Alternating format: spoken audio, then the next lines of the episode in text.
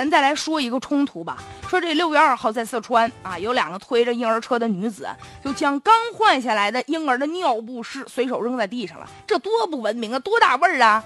你们俩难道就不能把它就揣起来吗？然后放在垃圾桶里吗？基本素质都没有。然后呢，有一个负责这个清扫道路的一个五十五岁的环卫工人侯兴芬呢，就看到了，上前制止。结果其中有一女的特不高兴，听完以后那意思就是你还来批评我呢，根本不把环卫工人放眼里，一脚就把那个尿不湿踹到马路中间去了，还说什么啊，我就偏不捡，你能把我怎么地呀？双方后来居然动起手来，这俩女的冲过去大打出手，把环卫工给打的都已经脑震荡了。你说就一块尿不湿啊？你说让人家多受伤吧，心里受伤，身体也受伤。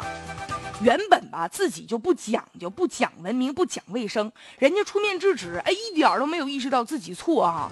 结果呢还振振有词的，反而把人给打了，态度极刁蛮，让人觉得就这不是耍无赖吗？而且对环卫工人呢，有些人吧就特瞧不起，觉得哎你环卫工人啊你也没本事，你有本事你能干这活吗？就是对人身份的一种歧视。如果没有环卫工人，咱们马路上啊，就是很难以想象那公共环境能成什么样？每天呢，他们起早贪黑的，特别到了冬天，我可心疼了。一下大雪啊，头天晚上一下大雪，我就想到，哎呀，第二天完了，这环卫工人保证啊，有点特别辛苦，多冷啊！他们付出了这么多，而且挣的也不多，我们应该对他们有尊重。平时在马路上尽量啊，咱不要去给他们制作制制造这个工作量，是吧？制造麻烦。结果有些人就是这样，啊。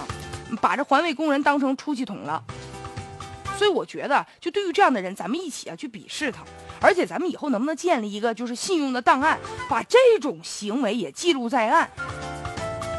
而且，如果给人打坏了，现在必须要追究责任，要提高他这种违法的成本，看他以后还敢不敢乱扔。